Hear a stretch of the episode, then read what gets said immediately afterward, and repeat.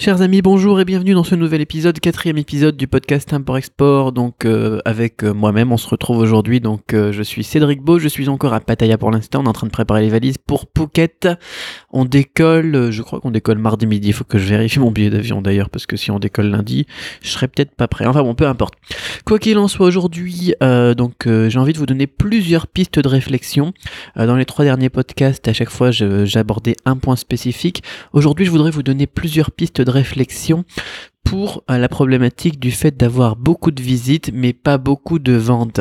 C'est quelque chose qui arrive très très très souvent je trouve et euh, les gens ils se disent voilà c'est un problème de pub Facebook, c'est un problème de ceci ou je dois changer de niche alors que c'est pas forcément le cas d'ailleurs dans la plupart des cas toutes les niches se valent, on peut gagner de l'argent dans toutes les niches mais euh, il y a d'autres points qu'il faut travailler. Alors pourquoi est-ce qu'il faut absolument pour cette question travailler sur plusieurs pistes de réflexion? Parce qu'on est ici donc sur le e-commerce, sur le dropshipping, sur un marché à plusieurs millions, dizaines, centaines de millions d'euros de, chiffre d'affaires annuel. Et du coup, eh ben, vous vous doutez qu'il n'y a pas non plus de, euh, bah, de solution qui marche et qui colle pour tout le monde. Il n'y a pas de recette miracle. Sinon, ça serait trop facile et il y aurait que deux ou trois personnes qui encaisseraient eh bien, tous ces millions, toutes ces dizaines de millions. Mais heureusement pour nous, et malheureusement pour nous à la fois, eh bien, il va falloir jouer eh bien, avec plusieurs ingrédients, il va falloir doser plusieurs choses et vérifier, eh bien, là, je dois avoir 7-8 points qu'on va évoquer ensemble donc euh, aujourd'hui pour essayer de trouver, euh, d'améliorer en tout cas notre recette. Donc voilà, effectivement, on ne peut pas se dire juste il faut que je change de niche et puis voilà, ou bien il faut que j'ajoute euh, une, une application et puis tout ira mieux. Ça marche pas comme ça malheureusement. Enfin, et heureusement aussi d'ailleurs, sinon vous pourriez pas eh bien gagner autant. Donc par exemple, Première chose que je regarde quand les gens me disent j'ai beaucoup de visites et pas beaucoup de, ventes, je leur demande de m'envoyer une adresse et eh bien avec leur site tout simplement. Je vais sur leur boutique et là je vérifie est-ce qu'ils ont leur nom de domaine spécifique? Parce que ça ça rassure. On reparlera aussi du fait de rassurer un peu un peu plus loin dans le podcast.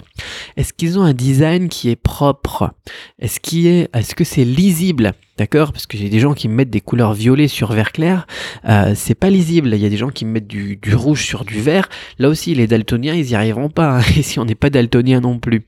Donc il faut que ça soit propre, que ça soit lisible. J'avais fait une vidéo sur la chaîne YouTube aussi en disant euh, désolé, euh, c'était quoi? C'était boutique Tesla, la boutique Tesla contre boutique pourrie ou un truc comme ça. Je sais plus c'est quoi le titre de la vidéo. Enfin bon, peu importe.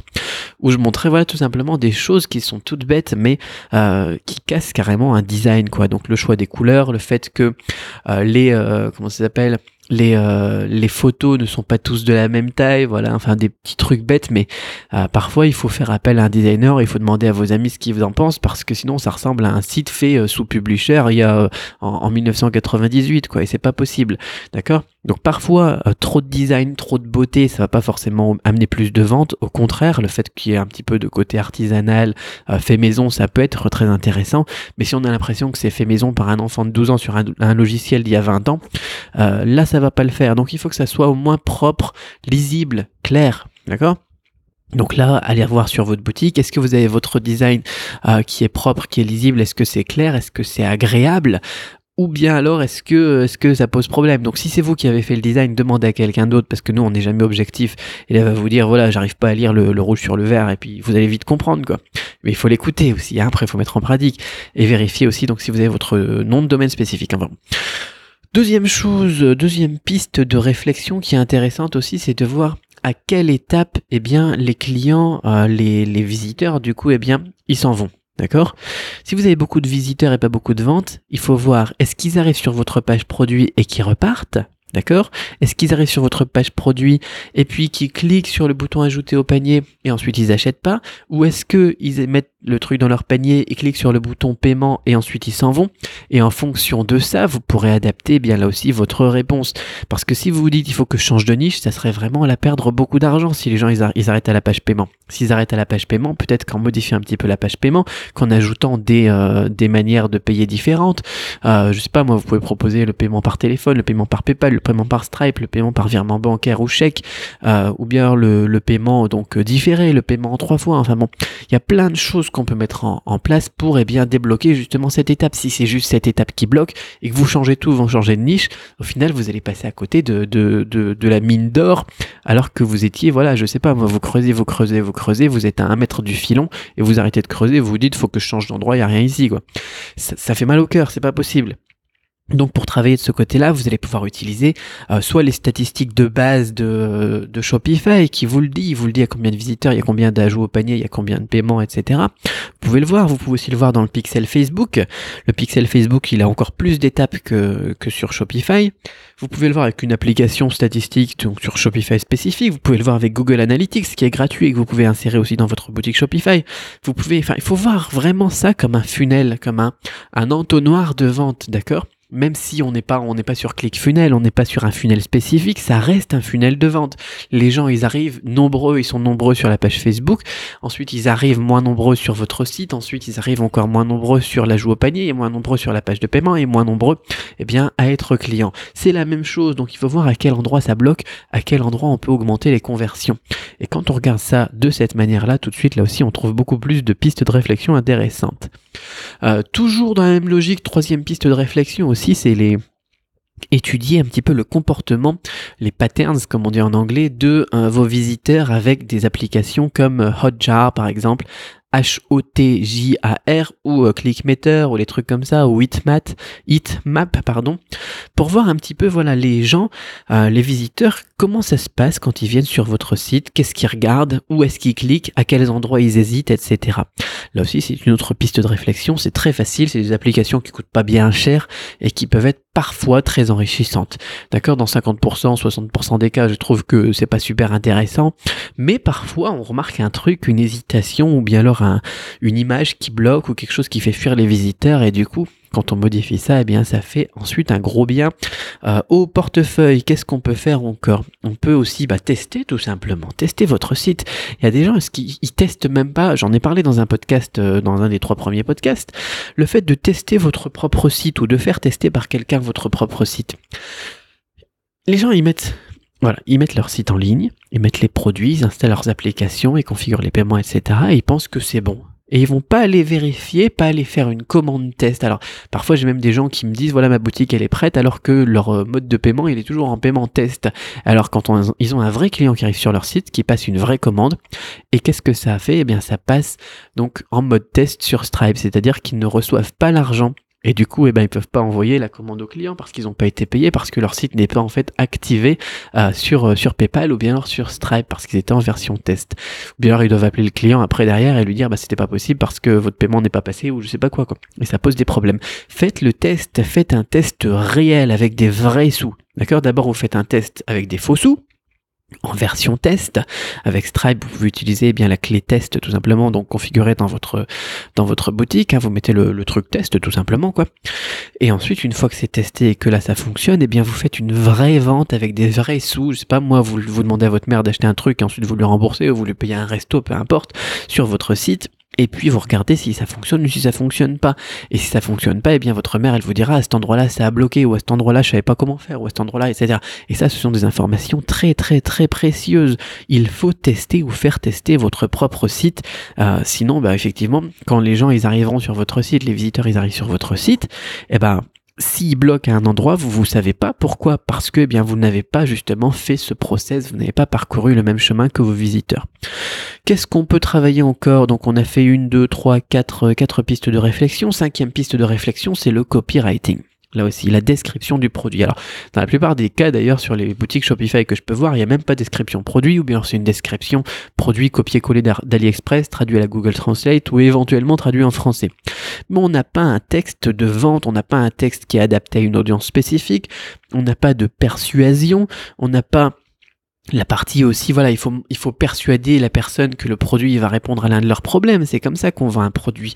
Et euh, dans un deuxième temps, il faut aussi leur prouver que le produit que vous vendez, eh bien, c'est justement le, la meilleure solution pour répondre à leurs problèmes.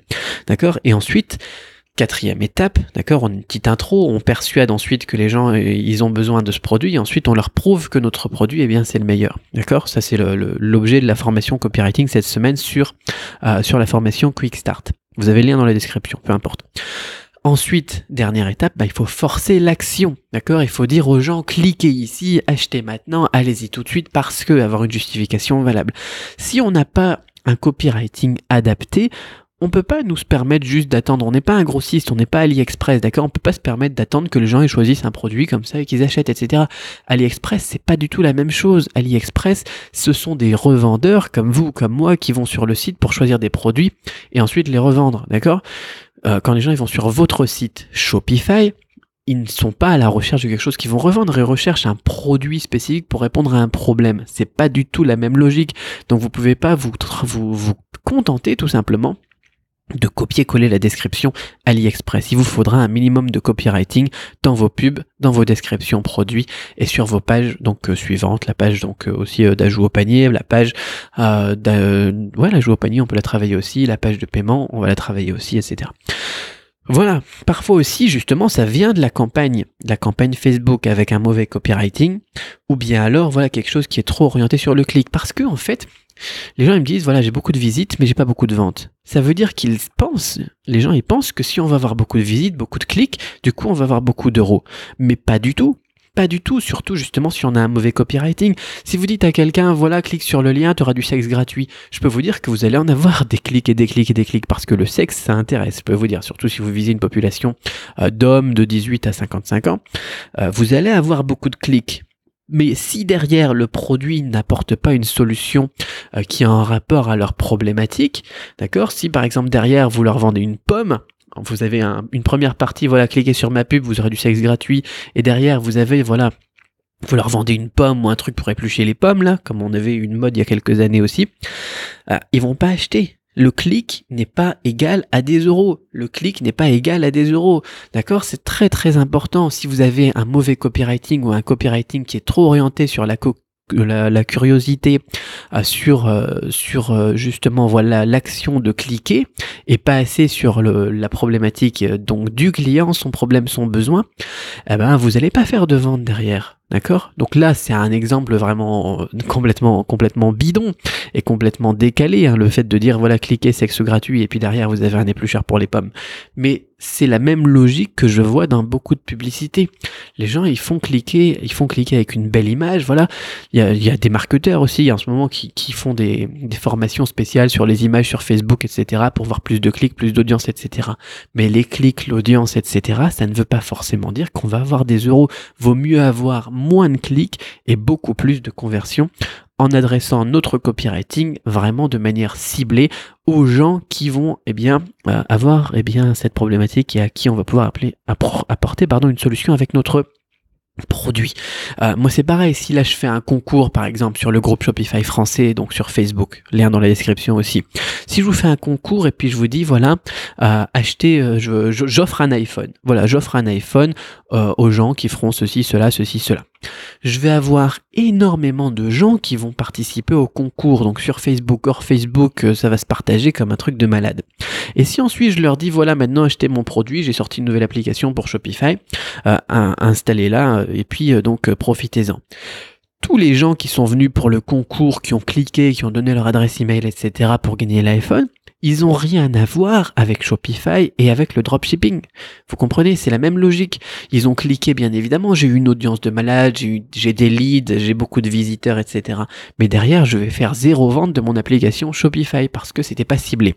Tandis que si je fais un concours ou que j'invite les gens à cliquer, etc. Et je leur dis voilà, euh, vous aurez grâce en, vous inscrivant ici, et eh bien je vous offre 10 minutes de coaching perso euh, sur votre boutique, etc., etc. que vous aurez créé, euh, et qu'ensuite derrière je leur vends des, des applications pour Shopify. Là forcément, j'aurai déjà des gens qui sont venus sur mon site et qui ont déjà des boutiques Shopify. D'accord Les gens qui sont intéressés par du coaching Shopify, ce sont des gens qui ont des boutiques Shopify ou qui ont l'intention d'en créer une.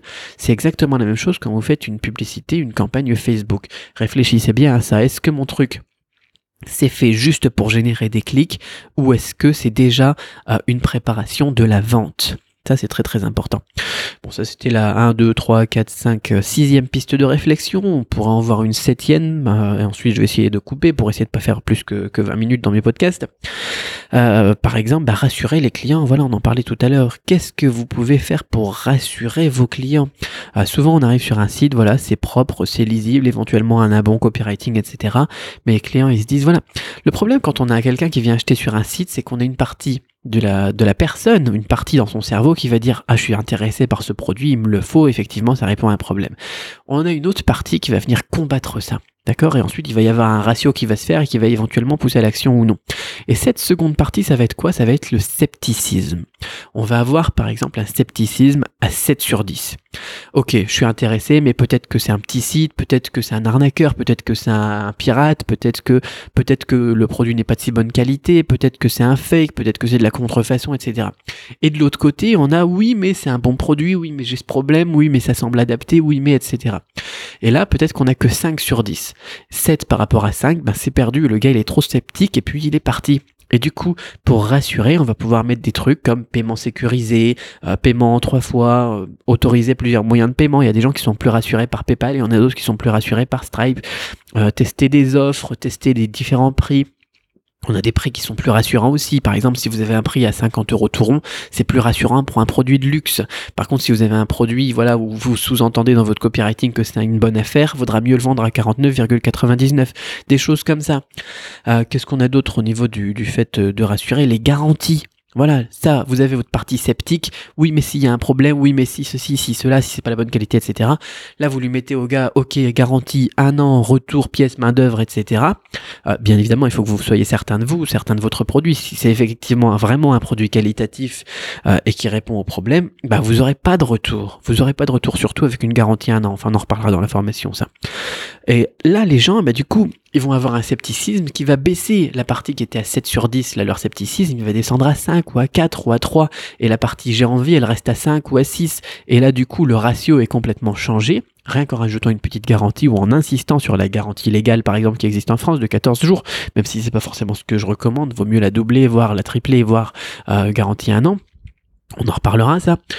Euh, et là, vous allez voir tout de suite les conversions qui vont augmenter. Vous aurez des visiteurs et des ventes. Voilà. Bien évidemment, ça sous-entend que tous les points précédents aussi sont, ont été étudiés. Parce que si vous avez une super garantie, mais que vous avez ramené des gens euh, qui sont pas du tout intéressés par votre produit sur votre page produit, là encore une fois, vous avez compris la logique euh, du, truc. Hein. les gens qui sont intéressés par, euh, comme je vous disais, le sexe et que vous leur vendez un éplucheur à pommes, ça marche pas, peu importe la garantie. Et voilà. Donc, bah voilà, quelques pistes de réflexion. J'espère que vous prenez des notes pendant ces podcasts, mais vite fait, vite fait, petit résumé. Première est-ce que vous avez un design efficace? Est-ce que c'est propre? Est-ce que c'est logique? Est-ce que c'est lisible? Deuxième chose, est-ce que vous pouvez savoir à quelle étape, eh bien, le visiteur est reparti? D'accord? Troisième chose, est-ce que vous, avez pu, vous avez pu, euh, je vais arriver, est-ce que vous avez pu voir les comportements des visiteurs grâce à des applications comme Hotjar? H-O-T-J-A-R. Est-ce que vous allez pouvoir, est-ce que vous allez pouvoir, pourquoi est-ce que dis toujours ça moi? Est-ce que vous avez pu tester ou faire tester votre propre site? D'ailleurs, on pourrait la mettre en premier celle-là. Est-ce que vous avez travaillé sur votre copywriting? Si vous y connaissez rien au copywriting, regardez, cherchez sur Google ou n'importe quoi ou rejoignez la formation Quick Start parce que là, ça va être aussi un gros élément. Est-ce que vous avez une campagne orientée vers le produit et vers votre audience, pas juste vers le clic? Et est-ce que vous arrivez à rassurer vos clients? Voilà. Déjà, c'est euh, une, deux, trois, quatre, cinq, six, sept pistes de réflexion. C'est pas tout, hein, et encore une fois, il n'y a pas de recette miracle qui colle à tout le monde. Mais déjà, avec ces sept pistes de réflexion, je pense que vous pouvez avoir un œil nouveau sur votre boutique ou la boutique des autres, des autres personnes donc, euh, qui en créent autour de vous. J'espère que ça vous a été utile. Si ça vous a plu, laissez un petit pouce bleu. Nous, aujourd'hui, d'ailleurs, le podcast euh, est disponible aussi sur iTunes, euh, Apple Podcast et puis euh, sur téléphone Android. Je crois qu'avec SoundCloud, ça marche. Donc, je pense que je suis à peu près partout. YouTube, SoundCloud, les podcasts, donc sur le flux RSS et iTunes, Apple Podcast. vous pouvez vous inscrire si ça vous intéresse donc pour, pour qu'on reste toujours en contact plus facilement. Et puis, euh, si vous voulez aller plus loin, bien évidemment, cette semaine, c'est copywriting dans la formation Quick Start. Euh, les autres modules, bien évidemment, sont aussi déjà accessibles. Vous avez les descriptions de tout ce qui est accessible actuellement. Si vous regardez si vous écoutez ce podcast aujourd'hui ou même plus tard, d'ailleurs la description est mise à jour automatiquement grâce au lien qui est dans la description de cet audio. Alors moi je vous souhaite énormément de succès, beaucoup de travail peut-être, beaucoup de courage pour euh, effectivement rechecker peut-être votre site si vous avez beaucoup de visites et pas beaucoup de ventes. Et puis euh, bah, très vite pour un autre podcast, hein. peut-être que j'en referai un, je pense, je pense que j'en ferai un encore à Pattaya avant d'arriver à Phuket et à Phuket j'en ferai un aussi euh, un ou deux. À très vite, bye bye.